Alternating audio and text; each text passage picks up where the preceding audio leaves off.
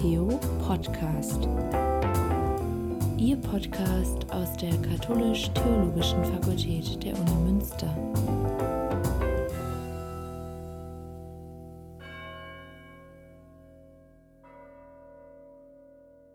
Hanna Brauchs und Niklas Grein sind Studierende der katholischen Religionslehre. Beide haben an dem Ghana-Austausch der Fakultät in Kooperation mit der KSAG, der katholischen Studierenden- und Hochschulgemeinde Münsters, teilgenommen.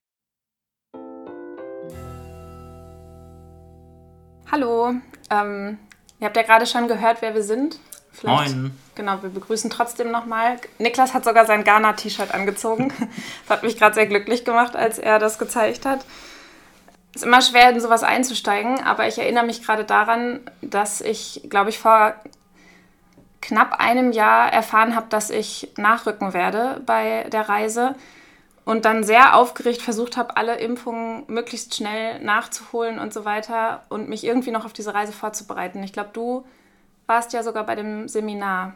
Genau. Ähm, wir anderen, die nicht spontan nachgerückt sind, hatten ein Vorbereitungsseminar, in dem wir uns schon mal ein wenig mit der Geschichte Ghanas, der Mission Ghanas, äh, der Philosophie in Ghana und äh, verschiedenen kulturellen Eigenheiten, Unterschieden ähm, auseinandergesetzt haben und so auf die Reise vorbereitet ähm, wurden.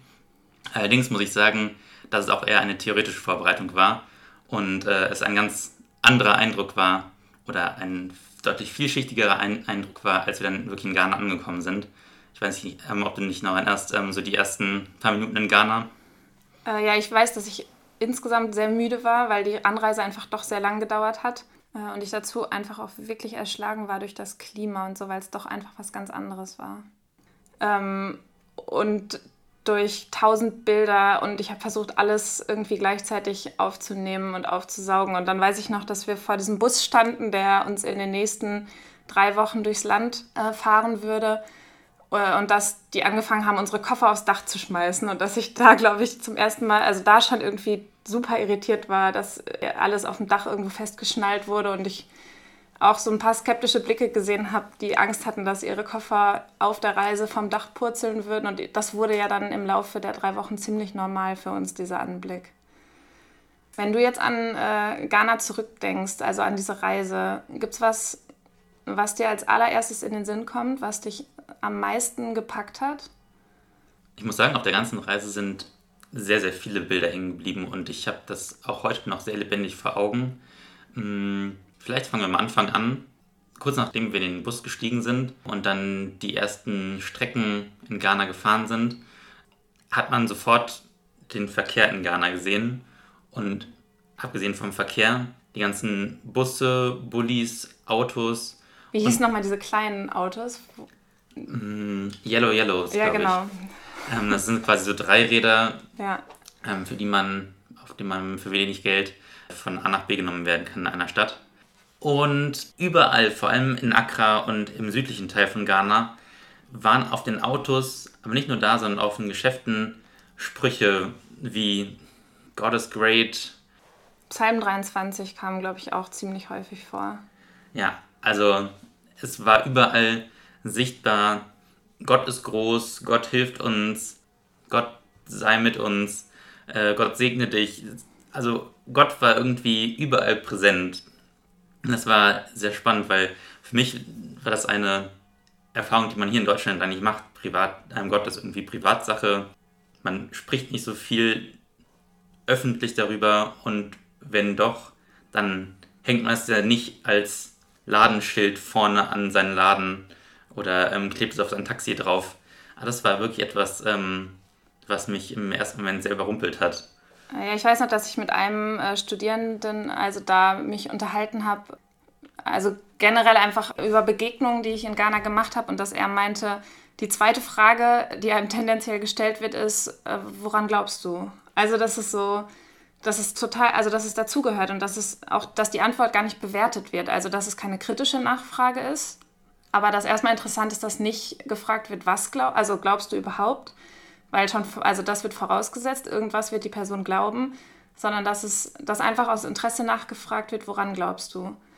Und generell hat uns, glaube ich, beide ja fasziniert, wie Christentum und Islam nebeneinander existiert haben und miteinander gelebt haben. Also dass es teilweise in Familien vorkam, dass der Vater äh, Muslim war und die Mutter Christin und die Kinder dann teilweise auch unterschiedlich aufgewachsen sind mit unterschiedlichen Religionen und dass das, dass das so funktioniert hat. Also das habe ich wirklich, also wirklich mhm. bewundert. Das war ja aber ähm, vor allem im Norden, wo wir waren. Ähm, der Austausch ging ja nach Tamale, das ist eine Stadt ähm, sehr im Norden. Das war ja vor allem da so. Im, Im Süden, in Accra und der Region kann ich mich auch sehr gut daran erinnern, dass es ja schon mehrheitlich irgendwie christlich geprägt ja. war, aber in verschiedenen Ausformungen. Also ob zum Beispiel Katholiken, ähm, Protestanten, Methodisten, ähm, jegliche Ausformungen äh, von Pfingstkirchen, Baptisten. Also das war vor allem in irgendeiner Weise christlich geprägt und je weiter wir in den Norden gefahren sind, das hat man auch in der Umgebung gesehen, dass immer wieder die Kirchen weniger wurden und ähm, die Anzahl der Moscheen eher zugenommen hat, ja. ähm, kam es, würde ich sagen, zu einer Vermischung und zu einem zu einer Überlappung, so ähm, was du gerade erzählt hattest, dass äh, Muslime und Christen nebeneinander gelebt haben. Hm, ich kann mich noch sehr gut daran erinnern, in meiner Gastfamilie, einen Tag waren wir nach der Sonntagsmesse in Gastfamilien eingeteilt und haben mit denen einen Tag verbracht. Da haben die auch erzählt, ähm, dass es ganz normal ist, sich in der Nachbarschaft ähm, zu den jeweiligen Festen quasi zu beglückwünschen. Also, dass die Nachbarn für die christliche Familie, bei der ich war, ähm, an Weihnachten und an Ostern irgendwie eine Kleinigkeit zum Buffet mitgebracht haben. Und andersrum, dass die Familie, wo ich war, die christliche Familie, zu den Festtagen der Muslime dann auch Sachen zum Buffet gebracht haben und an diesen Festlichkeiten ja. auch teilgenommen haben. Also, dass es ein gegenseitiges Beschenken war. Ja, das ist mir auch sehr, also ist mir wirklich sehr positiv in Erinnerung geblieben. Wobei da ja dann noch irgendwo eine ganz starke dritte, ein starker dritter Glaube dazukommt. Ich glaube, insgesamt waren es um die 60 Prozent Christen, um das mal kurz so zusammenzufassen. Und ich glaube, knapp oder gut 15 Prozent Muslime. Aber dann kam noch ein großer Anteil dazu, die an die Naturreligionen geglaubt haben, beziehungsweise waren die Naturreligionen irgendwie auch sehr verwoben mit dem Christentum und dem Islam. Und das fand ich auch äußerst spannend, weil das erstmal was war, was, was mir fremd war, einfach weil mir das hier nie begegnet ist. Aber wir haben da sehr spannende Erfahrungen machen dürfen, indem wir zum Beispiel einmal einen Fetischpriester äh, kennengelernt haben, der äh, hoch oben in den, in den Bergen gelebt hat. Und was, was für mich irgendwie eine sehr spannende Erfahrung war, weil ich das vorher einfach so nie kennenlernen durfte. Dazu würde ich gerne eine ähm, Stelle aus einem Buch vorlesen, die, glaube ich, ganz gut hilft, einen Eindruck davon zu bekommen, von einer Ausformung der traditionellen Religionen oder ähm, an diesen Glauben. Eine Geschichte in der Akan-Mythologie erzählt, wie Gott Neyam bei dem Namen bin ich mir unsicher, wie der ausgesprochen wird, zunächst sehr nah bei den Menschen wohnte und aktiv am Leben teilnahm. Eines Tages wurde er während der Zubereitung des Lieblingsessens der Ghana, Fufu, durch einen Holzstampfer aus Versehen verletzt. Er rückte dann immer mehr nach oben, um derartigen Schlägen künftig auszuweichen. Schließlich entschied er sich, dort oben zu bleiben. Aber nun braucht er Boten, um seine Kommunikation mit den Menschen auf Erden aufrechtzuerhalten. Also wurden alle Geschöpfe, die als lebendig galten und in den Himmel ragten oder den Horizont berührten, als Boten ausgesucht und mit der Aufgabe betraut, Botschaften zwischen Gott und den Menschen zu übermitteln. Also wurden Bäume, Berge, der Mond, die Sonne, die Ozeane, Seen und Flüsse zu kleinen Gottheiten und ähm, als solche verehrt, weil sie näher zu Gott waren und mit ihm kommunizierten. Ich glaube, die Textstelle ähm, zeigt nochmal kurz, warum wir den Fetischpriester auf einem Berg besucht haben. Und gerade dieser Berg war in der Umgebung sehr heilig. Wir ähm, durften zu dem Fetischpriester nach oben auf den Berg, aber mussten gerade für den letzten Stück des Berges auch ähm, die Schuhe ausziehen und den Oberkörper, quasi das T-Shirt ablegen, weil dieser Ort halt für die Bewohner in der Umgebung heilig ist. Und ähm, man quasi in, ja, nicht Demut, aber Ehrfürchtigkeit dahin kommen soll zu dem Werk. Wie du eben gerade meintest, Hannah, das ist ja eine Erfahrung, die wir hier in Deutschland auch so nicht alltäglich machen, wenn wir sie überhaupt schon mal gemacht haben. Das fand ich sehr spannend. Ja, es war auch, glaube ich, also vor allen Dingen, als dann äh, gebeten wurde, irgendwie auch die Oberteile abzulegen und so. Es, war einfach auch, also an vielen Stellen super irritierend, aber ich glaube, das war auch wichtig, weil durch diese Irritation ich mich damit viel weiter auseinandergesetzt habe und auch mit den Studierenden da mich darüber unterhalten habe, dass mich das irritiert hat und dass ich das als etwas ganz Besonderes empfunden habe. Also Irritation gar nicht im negativen Sinne. Ähm, und es dann einfach total spannend fand, diesen Glauben zu verstehen und was da dahinter steht. Und das, das hat mich wirklich nachhaltig äh, fasziniert. Du hattest auch erzählt, ähm, dass eine von den Studierenden ähm, eigentlich ursprünglich auch an diese Naturreligionen geglaubt hat, aber jetzt Christin geworden ist. Ja, ich habe mich mit einer äh, Studentin unterhalten, die gesagt hat, dass für sie wirklich beides irgendwie Hand in Hand geht. Und beides, also dass, dass sie irgendwo ihren eigenen Glauben gefunden hat, der ein wenig aus beiden äh, anderen äh, Religionen speist. Und das, das fand ich sehr beeindruckend, weil das irgendwie nochmal eine ganz, für mich eine ganz andere Art war, auch den christlichen Glauben zu sehen, weil es nochmal Einflüsse gab, die für mich einfach vorher nie eine Rolle gespielt haben. Und das also habe ich irgendwie als was sehr Besonderes erlebt. Ich denke, das ähm, war auch was, was man so oft gesehen hat, ähm, quasi eine Vermischung aus ähm, Teilen von Naturreligionen ja. und ähm, entweder christlichen oder muslimischen Einflüssen ja. oder manchmal sogar eine Mischung aus allen dreien, wo so alles zusammenkam und ähm, gut miteinander ähm, leben konnte ich weiß noch, wir waren einmal in der ähm, Shekina, in einer Shekina-Klinik. Ähm, ja, eine Klinik für psychisch Kranke war das, glaube ich, ne? Genau, da ja. kam ein, ein Arzt aus Europa mhm. ähm, und hatte da eine Klinik und ähm, hat auch vor, vor Ort dann Personal gefunden und äh, die, wie gesagt, diese Klinik ähm, läuft heute noch.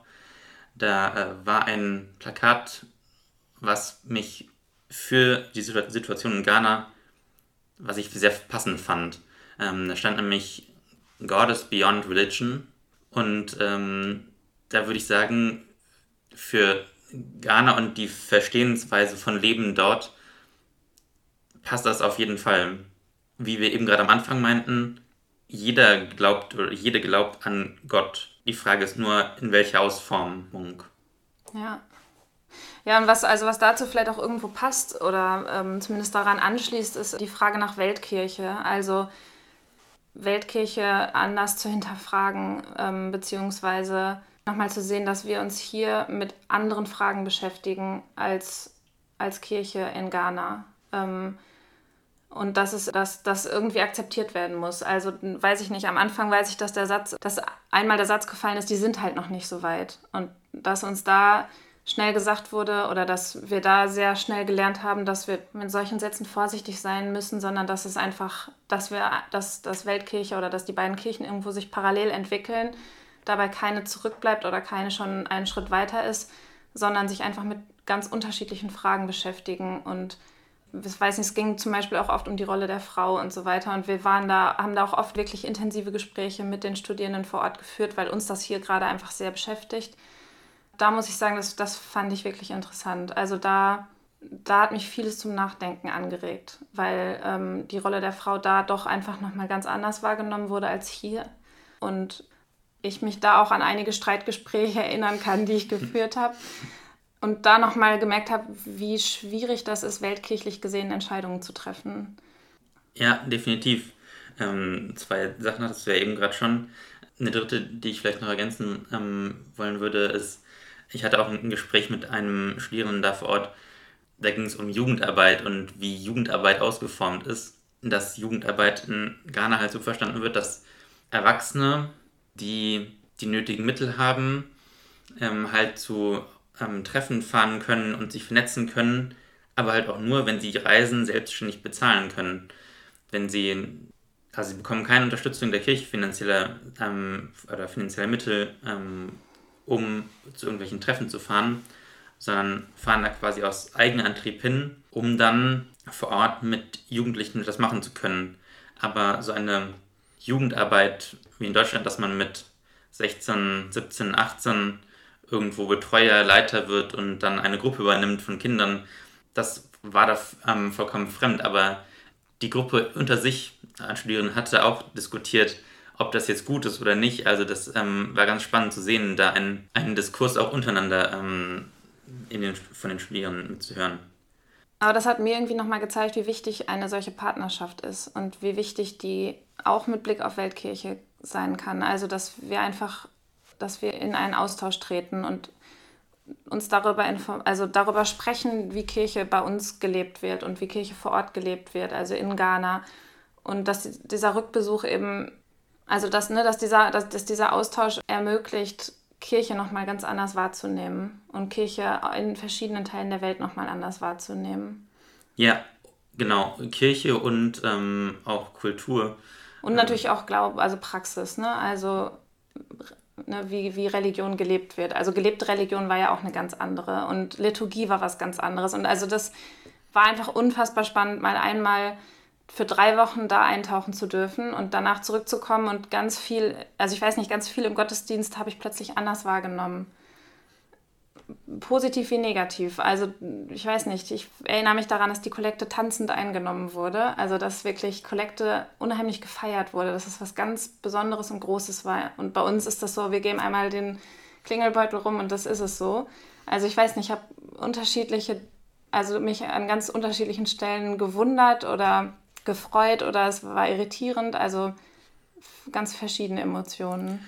Ja, eine kleine Sache noch, ähm, auch zur Liturgie. Ähm, da hatte ich mich mit ähm, einem älteren Mann und nach der Messe unterhalten, ähm, wo ich mich gefragt hatte, warum tut er das?